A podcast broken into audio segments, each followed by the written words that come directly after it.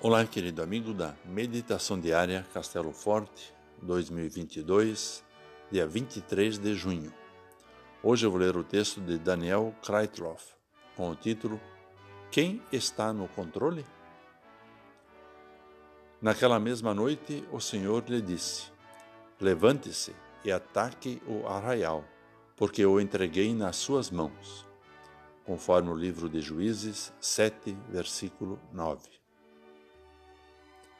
Nós, seres humanos, gostamos de ter tudo sob controle e conforme a nossa vontade. Queremos evitar imprevistos e ter sempre nossos próprios desejos concretizados. Por isso, a experiência de deixar Deus ser Deus não é uma tarefa fácil. Permitir que Deus haja da sua maneira e faça a sua vontade, tirando de nós o controle sobre tudo, pode ocasionar insegurança e incerteza em nós. Gideão havia sido chamado por Deus para libertar o povo de Israel. Ele havia convocado homens às armas e se preparado para enfrentar os midianitas.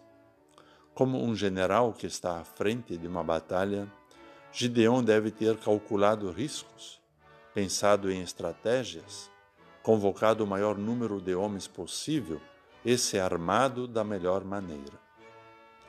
Quando Deus viu o que Gideão estava preparado para enfrentar os medianitas, disse-lhe que tudo isso era demasiado.